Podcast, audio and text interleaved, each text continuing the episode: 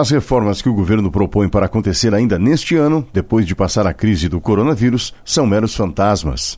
A afirmação é do presidente da Câmara, Rodrigo Maia, que não poupou críticas ao relacionamento difícil entre os poderes, especialmente executivo e legislativo. Para Rodrigo Maia, o que dificulta o entendimento melhor entre as partes vai além dos aspectos políticos que a gente tem que aproveitar essa crise para reorganizar minimamente a relação, pelo menos a relação de respeito. Com respeito, a gente tem condição de convencer deputados a que a pauta continue sendo a nossa pauta de reformas. Né? A tributária acho que está muito bem encaminhada, acho que ela é muito importante, deve melhorar muito o ambiente de negócio, espero eu, e a administrativa aguardando que o governo encaminhe. Às vezes o governo fala das reformas, mas é, trabalhar com reforma fantasma eu tenho dificuldade, eu preciso de textos em tempos de coronavírus, palestras, seminários e todos os eventos públicos programados para este período estão sendo feitos pela internet. A manifestação de Maia também foi numa conferência por sistema remoto, virtual e à distância.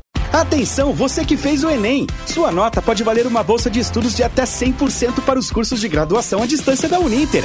Isso mesmo! Até 100% de desconto em mais de 90 cursos. Transforme seu futuro. Acesse o site e inscreva-se agora. Uninter, a melhor educação à distância do Brasil. Uninter.com De Brasília, Paulo Otaran.